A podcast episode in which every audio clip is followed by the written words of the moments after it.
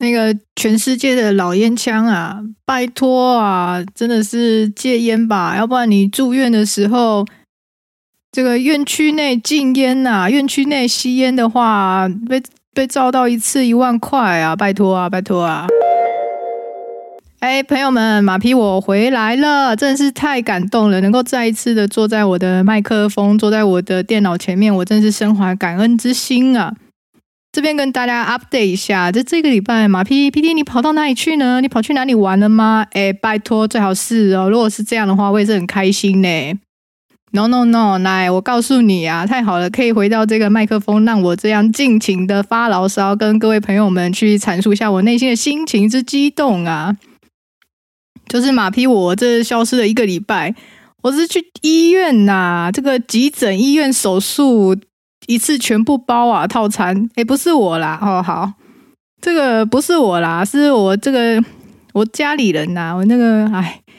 啊好，接下来呢，接下来的这一大段，如果没有意外的话，一个小时内的话，马平应该会就巨细靡遗的把我在这个医院里面的一个四天的看护的行程呢，尽情的跟大家去分享。那在前面的话，也要做一个。这个倡导就是说，哎，各位，不论你是男孩女孩们，这个找另外一半的话，或者是你的家人们，这个不烟不酒是基本标配啊，朋友们。这个 PD 我真的是，虽然我之前是真的是觉得说，哎，还好吧，这个你要抽烟抽喝酒，你个人选择，对不对？哎，没有哦，哎，我现在真的是觉得说，哦，这个真的是哈、这个烟烟酒的那个瘾一上来，真的是疯到哎，不知道怎么讲哎。哦，来来来，那你听我细细的道来哦。那首先呢，就是在一个风和日丽的上午呢，PD 我突然接到一通电话，哎，我想说怎么了吗？就是我家里人，我家里人，我家人打电话来，就接起来，他是跟我说，哎，他现在人在急诊室。我真的是一呆，我想说，哎，怎么急诊室？哎，好突然，我这个突然吓到，脑袋还没开有没有？他说他在急诊室，那他人是没有事，就是上班的途中呢，他的这个骑车出了一点交通意外，这个脚踝的部分好像是有骨折的现象。但我听他讲话好像蛮清晰，我想说应该是 OK 吧。那我就想说好，因为呃这个 PD 的的这个长辈呢还在南部，所以在北部呢是 PD 助手。那 PD 我当然就是说好，那我去急诊室我去看看哈。这同时呢，因为疫情的关系呢，所以如果是要进，应该是进急诊室或者进医院，这个陪病的家属呢是需要做快筛的。哇，真的是，对，真的是要非常感谢我们前线的医护人员哦。这个 PD 真是大大的感谢两个字大写放在这个标题上面。好，那总之 PD 我呢就做了快筛，好，阴性，那我就是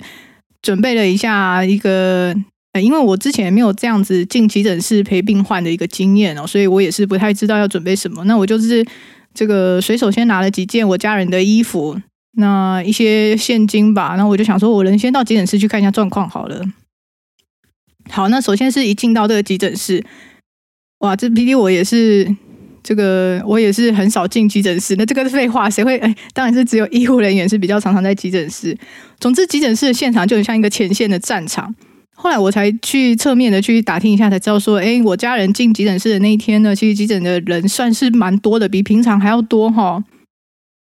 总之，那个现场是蛮混乱的。我这么形容好了，就是会有很多的这个呃病人们等待医治的病人们坐在轮椅上，那是整个急诊室有点水泄不通。同时，你还要让出一个主要的干道，让那个急诊这个救护车的病床下来可以通行哦。那同时也有很多在等待的家属跟等待的病人在跟护理师在讲事情，那护理师又要照顾病人，又要传达医生的指令，那整个现场是蛮蛮乱哄哄。而且我必须说，我去的那家医院，它的它的那个急诊室的场地可能是不够大哦，所以说会变说它的这个容纳量啊，就这样再加上这个病人数有点多，这个现场是蛮。我用水泄不通，我起码不能用车水马龙或是门庭若市吧。那总之，它就是一个蛮蛮不是一个，就是蛮蛮蛮急凑啊，蛮蛮忙乱的，蛮混乱的一个现场。我可以这样解释。好，那 PD 我就找到我的家人，那他就是坐在这个就这个轮椅上面哈。那看起来呢是人看起来是没什么事啊。后来我是看一下他脚踝，因为那这样看起来应该是脚踝内的一个骨折状况，起码没有这个开放性的伤口的部分哦。那整个神志的清洗的情况下呢，PD 我的心中是觉得说，哦，好，那起码说这个人这没有大碍，就是等手术。那在整个那个急诊室的一个过程里面呢，就是刚刚我前面提到说，那这个现场是蛮混乱的一个情况。那询问了一下护理师的状况呢，那护理师是说，哎，现在人很多，哎，如果你要等开刀也不一定哦，搞不好等到明天。那甚至是你要等病床的话，哎，这个也是一个未知数哦，这一切都是一个未知数啊，各位朋友，真是太可怕了。那因为一些这个种种的一个因素呢，总是很顺利的，是在当天的这个下午吧，我记得当天下午的时候有顺利的去排到刀房。那因为作为这个陪病的家属的 PD，我本人的。就是第一次，就是要签的非常多的这个文件啊，医疗文件。那我不知道有签过医疗文件的朋友们有没有这个经验啊？那感觉是非常的紧张啊。但总之就是这个护理师说：“哎，你签哪？你签哪？我就签这签这这样子。”这瞬间感受到，在这个医疗前线感受到，哎，朋友们，你在那个医疗剧里面看到的那些画面啊，你看一看，跟你听人家讲一讲的那个经验啊，跟你自己在这个急诊室里面，你在那边签啊，那感受这个急诊室里面的这个氛围，跟这样的一个。这种这种各种呃医护人员穿梭跟病患穿梭的情绪融合在一起的这样的一个氛围，你自己的经验是跟你听别人或者是你在看电视剧上感受的那个完全是不一样的啊！各位，我这真的这样讲。好，那总之就是把这个这个同意书啊、家属同意书这些签一签以后呢，就直接上去这个麻醉的地方。那麻醉的地方呢，它又是。麻醉部门呢，又是也一堆这个同意书，你要签，你要签。那这时候呢，这个麻醉师就会拿出一个单子，这单子上面就是会有各种这个自费的选项。哎，各位，这个手术麻醉的选项，那包括你术后去挂的这个止痛药啊，这些，如果你要自费的话，哎，它也是一笔不小的钱哦。这个至少我那边时候签的时候，你术后三天你的疼痛最最剧烈的时候，那挂的那个止痛包是。就一天大概是两千多块钱左右。那据这个当事人表示说呢，你这个麻醉包你真的是不要省，你真的最好是挂一下，要不然术后三天你真的是痛到不行。那最后还是要叫护理师打止痛针的话，意思是一样的。那你不如就是就是如果能够在负担的情况下的话，最好是能够自费的麻醉包就给他挂上去。那包括一些这个手术进行中的一些什么诶，这个这个专有名词，什么监测仪。但但总之，因为那时候我已经跟长辈汇报了，在接到指定的话，那他们当然就是说，哎，这个能够自费，能够让这个当事人维持比较稳定的情况的这些金额都给他签下去，所以我就直接给他签下去，签下去，签的真是爽快啊！那每个都是几千块、几千块在签的，真的是非常特别的一个一个经验。那好，那总之就是进入这个手术的进行。那在整个手术的进行中呢，身为家属的我，就是在旁边。这个等待，那术后呢，还会有一个小时的这个恢复时间。那恢复期的时候也是会有，还停留在这个这个手术旁边的一个恢复室。恢复室，那它就是会有会有这个专门的医护人员去观测一下这个术后病人的一个呃，比如说退麻醉的情况。那退完麻醉之后呢，再进到病房里面。那进到病房里面的话，就是会有护理师那这个去去照料去。这个定时间的去观测一下这整个术后恢复的一个情况啊，那这样整个折腾下来呢，大概也是到了这个晚上。那 PD 这个在一个嗯健保健保的房吧，这个四人房里面啊，哇，这个也是一个精彩。那不得不说，这也是我第一次去作为一个陪病家属，甚至这个看护的这样一个经验呢，我觉得非常特别。所以以下就是。哎，不是老烧，对，就是老烧。啊，后面就跟大家去分享一下这个比较特别的一个经验啊。那那首先呢，这个怎么说呢？嗯，我从从这个呃，因为一开始一开始就遇到这样的一个状况的时候，是，是，这个所有的所有的事情都非常的紧急啊，那非常的这个马上就要去下决定啊，去去很快速的去反应啊。然后还有一些方方面面的部分要联络一下。那当然你，你手术之后的话，会变成说，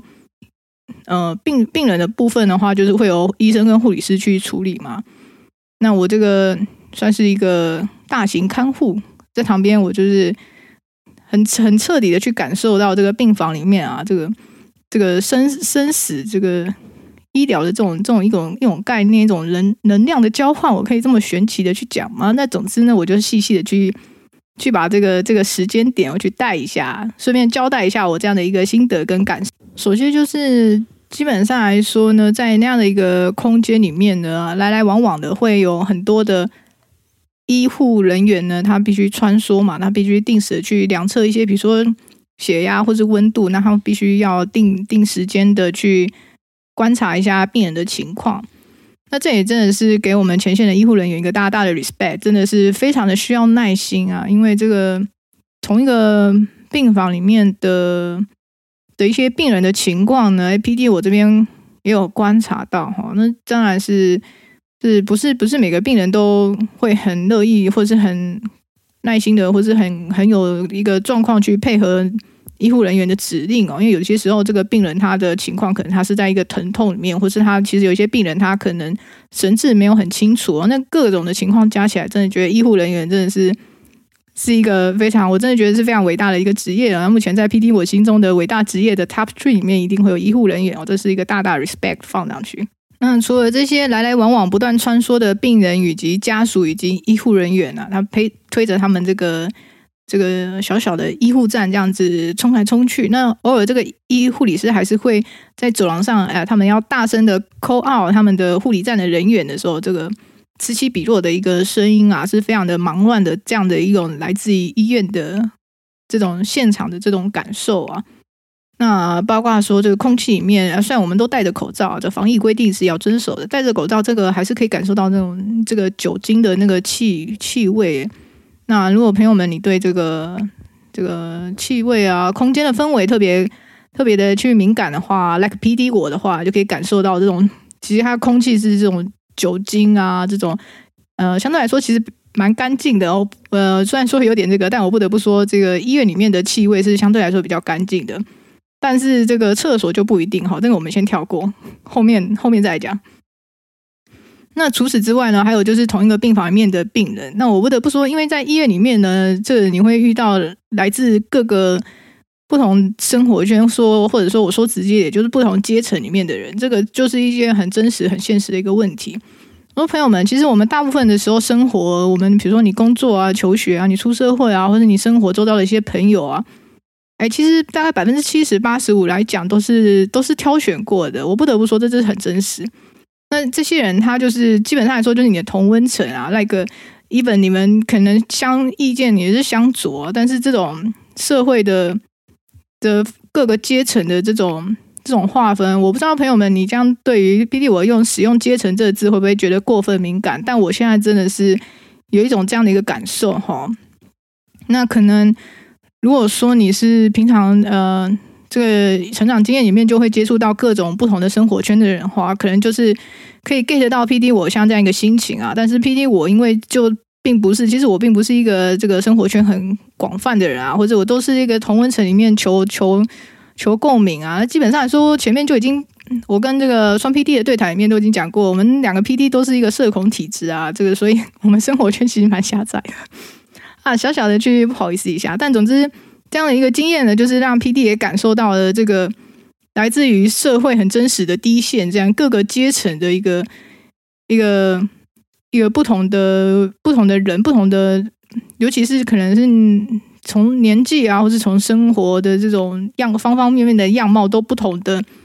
这样的一个，我可以算是一个冲击嘛？应该可以算是有一点小小的，那起码不是个百分之八十五的的 effect 的话，大概是也有个百分之三十五程度。我这样去解释的话，其实就是可以来自于在这个短短的几天里面，能接触到的这个病房面其他病人的一些状况哦。那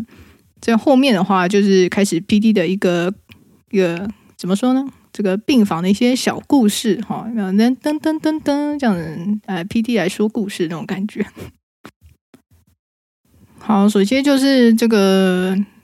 哎，隔壁床，隔壁床的是一位爷爷啊，一位这个。这个八十几岁的爷爷吧，那这爷爷呢，他因为他行动不太方便，那他但他神神智是清醒的，呃，我等于说就是大部分的时候是清醒的。那吞咽好像也是不太行，因为我有注意到这个护理师在就是要照顾他，他吃东西是只能用泥状的东西，他好像还不能吃固态的东西。那他平常有个这个爷爷有一个看护在旁边啊，但是这个怎么说呢？这个爷爷就是嗯，就是他他晚上睡觉的时候，半夜的时候啊，这其实是第一天晚上的时候，PD 就被惊醒了，因为这个爷爷他就是他疼痛嘛，所以他会一直突然的发出一些哀嚎声。那那个哀嚎声就是他这个你感受得到他在承受着某种剧烈的疼痛的这种痛苦的哀嚎声啊，真的是。真是令人这个也不知道该怎么处理啊，这个诶也不能处理啊，因为我也不是专业医护人员啊，所以我我只能说就是这个在医院里面的很多人，哎，我这边也跟我们的这个安 P 去讨论到说，我在医院里面整个 PD 本人的这个这个同理心跟耐心指数哦，都瞬间放三倍大，因为你知道这个在医院里面的各个人他可能有这个很多的紧急状况嘛，那。那这样的一个状况下，他的情绪或者是态度可能会稍微的呃各种比较比较尖锐一点的话，那完全是可以理解的。那这边有对应到，因为前面有讲到说，PD 是一个呃这个怎样社恐加这个冷漠指数偏高啊。那个改天我们可以开一集这个 MBTI 的这个主题啊。哎，好，总之就是先跳过。因为爷爷呢，他就半夜的时候会常常的有一些很大声的哀嚎啊，他的这个身体上的一个疼痛啊，以及他其实不不能不太能够行走啊，他基本上他的这个怎么讲呢？他的生活是没办法自理啊。那虽然他有一个看护在旁边啊，但这时候你就会感受到说，哎，这个人如果没办法生活自理的话，这件事情其实是其实是蛮折腾的哦。我是说，是蛮蛮痛苦的哦。我必须说，真的就是说。就是说，朋友们，这个是怎么说呢？这个、这个、这个、这个健健康的这个重要性，这真的不是你嘴上讲讲啊。那我我真的是完全建议我们教育部啊，将我们的这个呃高中的弟妹们啊，他们要考考试的话，可能好，那可能国中的弟妹们之类的，这个都完全是可以送去医院里面啊，去做这个志工看护，去照顾个。三四天哦，最好是能够在那边过夜啊！我觉得你如果是当做那种自工夏令营啊，去那边玩个四个小时，待个四五个小时啊，你还 get 不到那个医院里面的那种气氛跟氛围啊！最好是都送过去，然后去过夜个三天四天啊，再可以去感受一下这个医院里面的这种，你可以感受到这种，呃，人的那个身体的脆弱啊，跟这个健康的重要性和生命的价值啊！你要待在那个那个场所里面。可能要沉浸在这那里面啊，去 get 到那样的一个氛围啊，才稍微的，可能你之后回来你的一般的生活里面啊，这个会稍微对你的这个身体的健康能够有所感恩啊，然后也可以比较不会有一些这个这个奇奇怪怪的小小的坏毛病啊，这这这是不太好，不太好啊，这在这里就是。提案，我们十八岁现在可以投票了，是不是？那这个应该是十六岁或者十五岁，全部都送去各大医院的急诊室去做这个三天的自工营啊！我觉得这个是很好，那也许也可以适时的去缓解一下前线的看护人员的一些压力哦。不知道这样的一个提案能不能过呢？我现在讲讲也是觉得说，哎，行不行呢？啊，当然这时候可能又会有家长跑出来说，哎呀，我家的小孩子怎么跟我家的少爷跟公主怎么可以去做这种这种可能很危险的事情啊？万一被病人攻击什么的。哎，嗯，好吧，那我也没办法了。那总之呢，我觉得，我觉得，如果说你要去跟跟弟妹们要去讲一些啊健康的重要性啊，或者一些什么生命的价值这种这种事情的话，哇，直接全部都送去急诊室的前线去做那个那个看护，去做个两三天的看护哈，去看一下这个一些突然呃这个病重或者是没办法自理的一些长辈们哦，哇，这个。这真的是那样的一个状况啊！是你听人家讲，或者是你在那个地方两三个小时，你 get 不到啊！你就是要跟 PD 一样啊，在那边待上一个半夜。那每天晚上呢，就是被这个爷爷的哀嚎声去惊醒的时候呢，但是你还是要去体谅这个这个病人啊，因为他因为病痛是还是是有一些没有办法去控制的这样的一个，就是这样的一个一个声音啊。那这边的话也是跟所有可能会去。如果是不幸啊，这个当然是不好，不不希望这样遇到这样的状况。但如果真的遇到的话，你必须在医院里面，你必须在病房面待到的话，哎，这个记得要带一副耳塞啊，这耳塞是你的好朋友哦，真的是真的是非常重要的。那另外，虽然说也只是短的几天，但是因为 PD 本人的一个这个眼观四面、耳听八方、随时在取材的这样的，哎，谁说我八婆？没有，还有就是一个观察力十足的的小 PD 呢。我就是在这个病房里面呢，这也观察到这个来探病的人们啊，这样的一个氛围啊，其实也是也是各有不同啊。那比如说，我们讲讲个例子，这个很病痛的这位半夜会去去去。就这个喊声的这个爷爷，他也是有他的家人啊，他的应该是儿子或是女儿吧。这个真的是很明显的，这 PD 我就不好说了。但总之呢，这个人有没有用心，或者是这个家属的的这个耐心啊？虽然说人家说久病久病床前无孝子啊，但是这个就只能说这个儿子跟女儿这个家人的这个照顾的这个氛围啊，那有没有用心？那真的是旁人真是一看就知道啊。那我这边就也也不是说的太明白了，但我只能说，就是说一个小小的、小小的、小小小的小故事哈，我真是忍不住要讲哎哈。就我们这个病床前面呢，一般上面都有一个这个插头插座哈。那这个我想它设置在病床上面，就是要为了在让病人在紧急状况急救的时候，有一些医疗器材是直接可以顺手去插上去吧。啊，那这个爷爷的儿子来探病的时候呢，哎呀，他就是。我想他可能是很急着要使用他的笔电吧。总之呢，他就是把这个爷爷的病床整个乾坤大挪移，那就是为了要让他的笔电的插头可以比较好顺势的去插到这个病原本病床上面的这个插座的位置哦。当然，这可能一点影响也都没有啦。但起码这个是我真的觉得，嗯，Hello，这个你不觉得这位大哥，你不觉得那个插座在病床的正上方就是为了紧急状况使用吗？那如果这个爷爷有紧急状况的时候，你还要把你的笔电整个移过去，然后再把病床移回来，然后再跟医生说没有，我刚刚就是想说这样子我比较好，方便再插电插我的笔电嘛。哎呀，真的是啊。好，我想说这就是人世间的一个种种啊。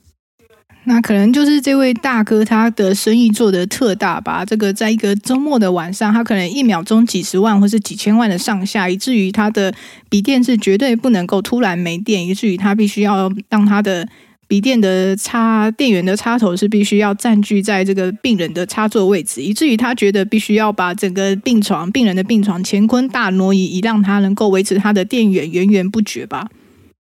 那如果算我们这个是一个小节目，所以应该这个这个这位大哥应该也不会听到。但如果这位大哥如果真的有幸，不知道这个有这个荣幸，有某一天呢，这个本节目让你听到的话，哎，对，就我就是说你哦，就是说你哦，那个下次拜托不要，你不要做这种事，好不好？我真的是拜托你。那那个当下你说 PD，你干嘛不当下跟他讲？哎，我哪敢啊？我我这么孬哎，拜托，我只敢在节目节目上面骂骂这件事情啊，哈。好，对，但这件事我也我也不藏着掖着了，我就是，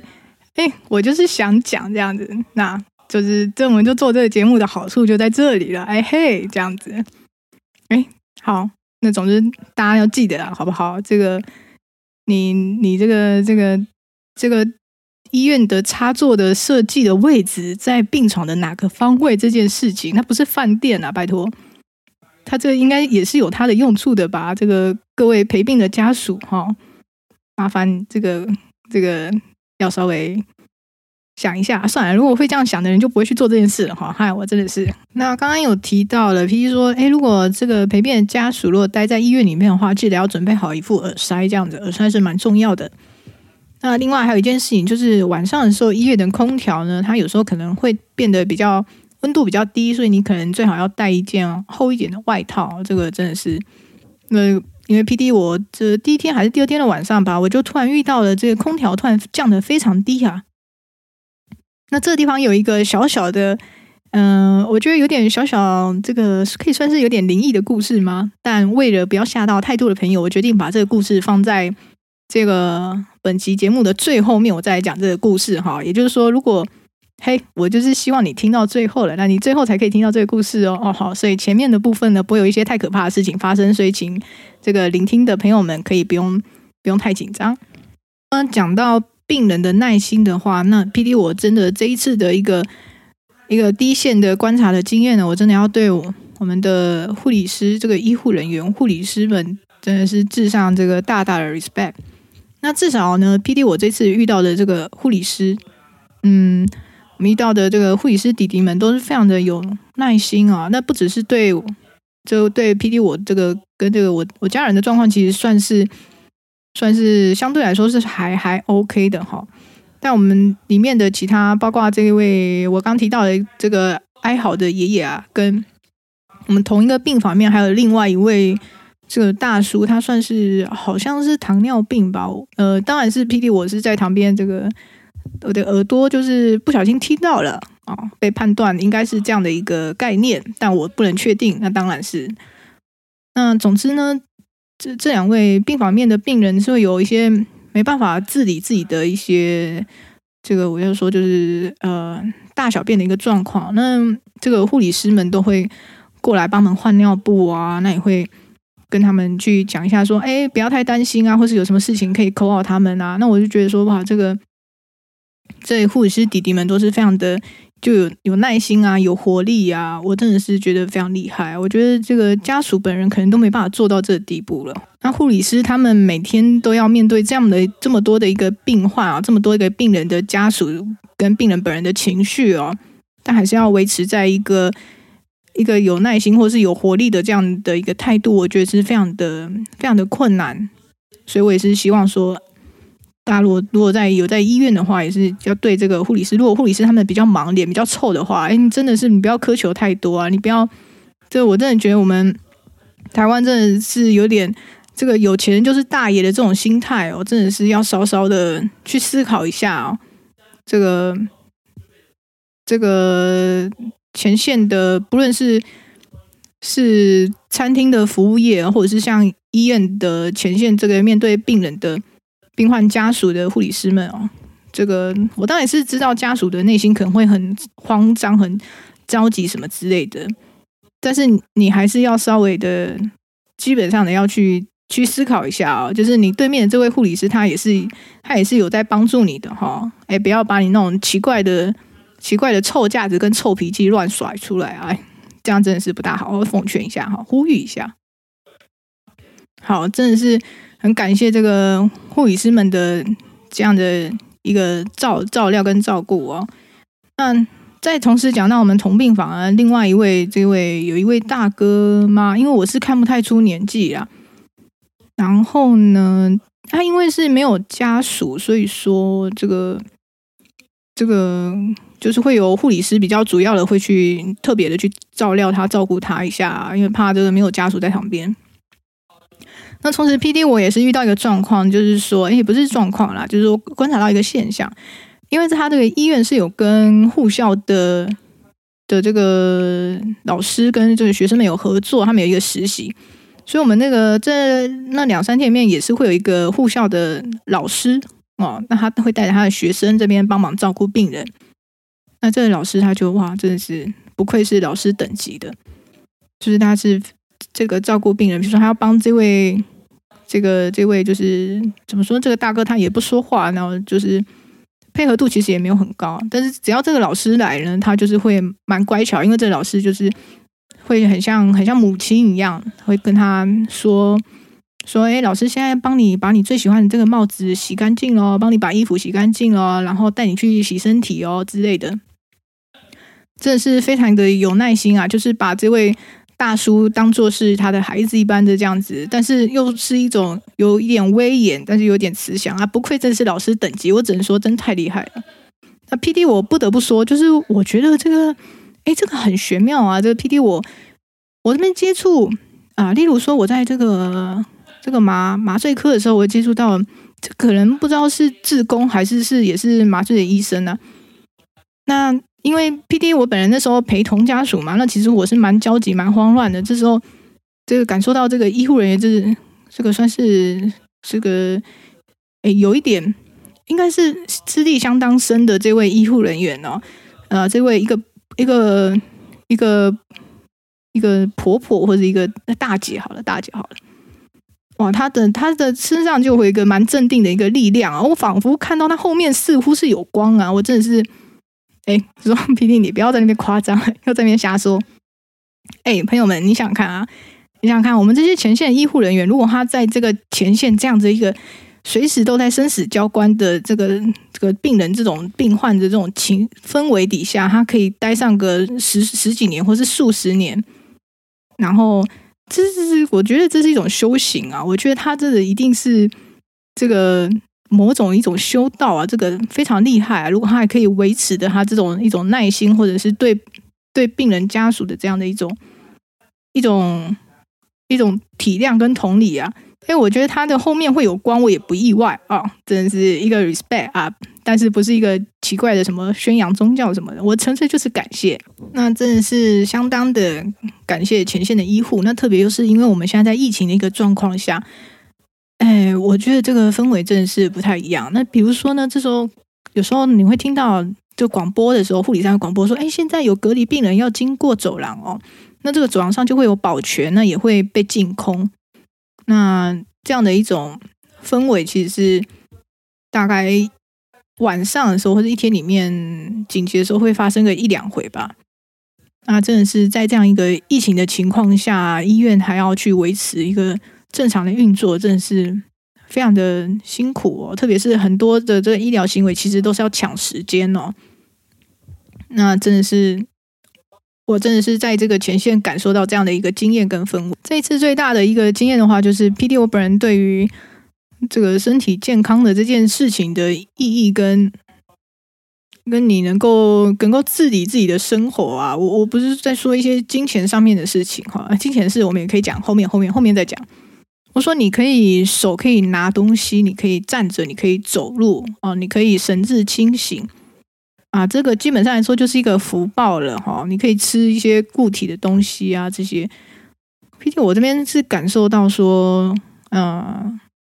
健康跟不健康，它对应的是一种生活的状态。我们常常是自以为在健康的生活状态，但是其实很多时候，我们一些小小的习惯，或是一些小小的的一些。觉得这没什么吧，但会逐渐的将我们往不健康的生活形态去走。那你感受到不健康的生活形态的，通常你感受到的那一刻，你已经有点太晚了，因为你可能人在医院里面哦。那你在人在医院的时候，就是我觉得医院就是一个很很巨大的一个审判的场所哈。那他审判的不只是你身体的条件。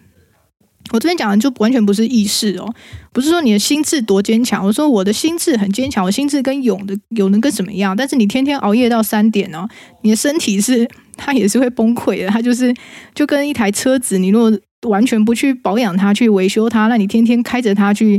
去越野，可以上山下海，然后你用你强强大的自信心，觉得说我的车子绝对没有问题，我车子一级棒。但是你完全不去照顾它哦，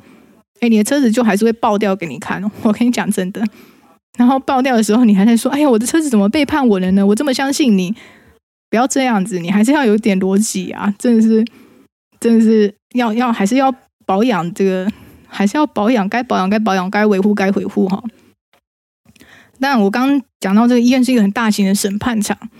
就是在于医疗 PD，我真的认真的去感受到哈，这医疗的账单哦，那账单才是一件可怕的事情。”不是说这次我家人动的是骨头的手术哈，这 PD 我后来上网去查，我也才知道说，原来呀、啊，如果你是说这是健保的这个这个打这个骨头进去的价格是相对便宜的吧？但其实我在网站上看到的是，你若是自费的这种骨头啊，比较好的这个骨头的材质呢，就是从四万块台币，台币四万块到八万块，八万块起跳的哈。所以你再加上你你前面自费的一些麻醉啊，我刚刚说我麻醉的那个术后三天的医疗包，一天两千块，三天好像是六千六千五吧。然后你一个手术期间的一个一些很控监测监测器之类的吧，也是两三千或者一两千这样加上去啊。所以你这个林林总总那个加起来啊，这个这个这个这个一定都是几万几万往上喷呐。所以你平常在那边。哎呀，我来省个二三十块啊，五六十块，这一两百块的这种，哎，回扣那个信用卡小折扣什么之类的啊，这个医疗费用的账单一次都是几万几万的给他喷上去啊。那个我听我听说，后来我听这个我家人的朋友说啊，这这个这个费用还算是一个，他说有一些这种骨头的费用啊，是几十万这样子，几十万这样子喷上去的，我的妈啊！那医疗费用这种东西就是很直接、很真实，你这个当下马上就要去决定。而且这个这个是要放在你身体里面的东西啊，它会影响你之后的一个术后恢复的一个状况，或是你之后的行为能力的恢复的一个情况啊。这东西就是很真实啊，所以说，PD 我这边也想到说，如果是一个比较资源比较没有那么丰富的一个，比如我们说说呃，对我这边就是要说，比如说是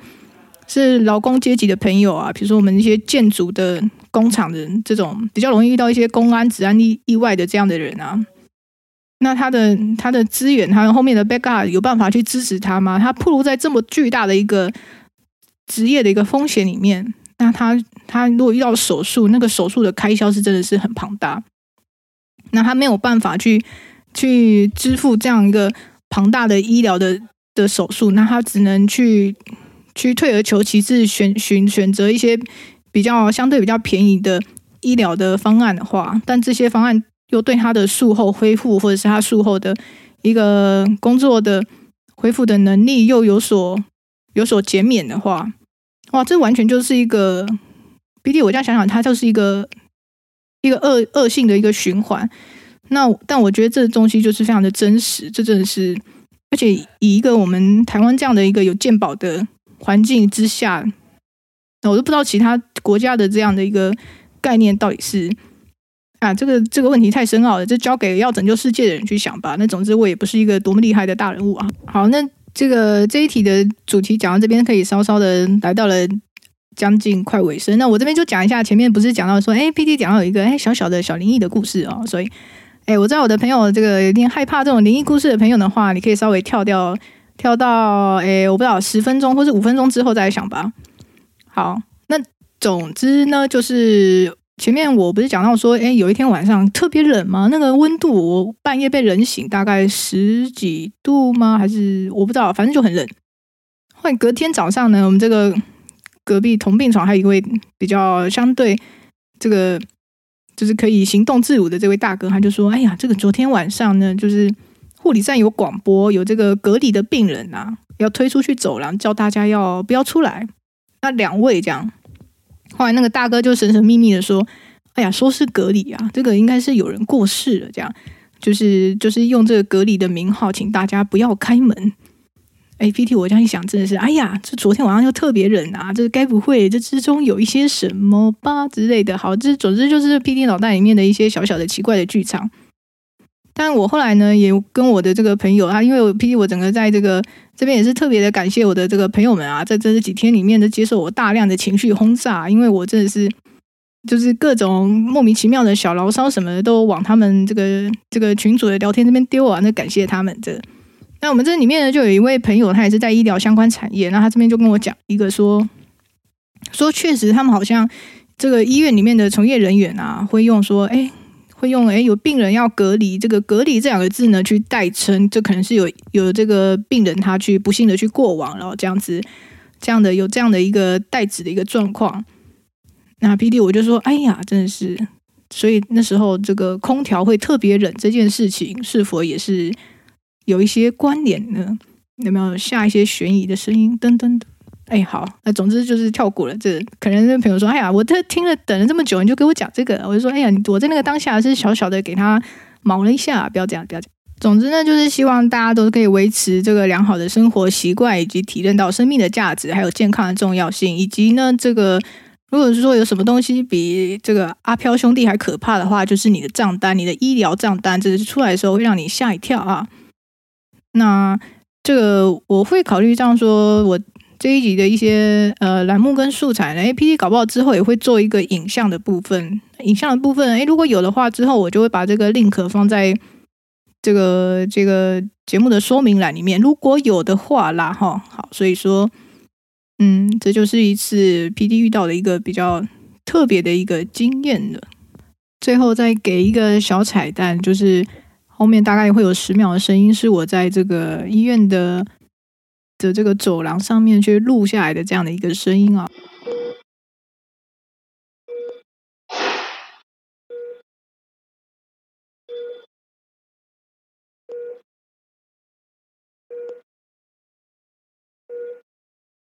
那你会听到它有一个有一个有一个东西摔下来的声音。哎，这个我这个你不要太害怕啊，这个我在录的时候我也是有听到哈，就是所以它这个走廊里面的声音呢，还会有这个心心电这个监测也会有这个哔哔哔的声音哦。那我觉得这是一个非常特别的这样的一种氛围，我不知道朋友们你听到会不会跟我一样会有这样的一个感受？但我在这个当下呢，我会我内心就是有一个想法，我会想把这个声音给收纳起来，这个随时的去提醒我说，说曾经在这样的一个氛围里面有着这样的一个经验，那我有一些这种这种感受，这种对于生命、对于健康的这样的一个体悟跟感受的话，是希望自己能够自己能够去汲取这样的一个想法。因为我觉得人都是健忘的，有没有？感觉好像很容易就会忘记了，所以就是一个小小的彩蛋，在最后送给大家喽。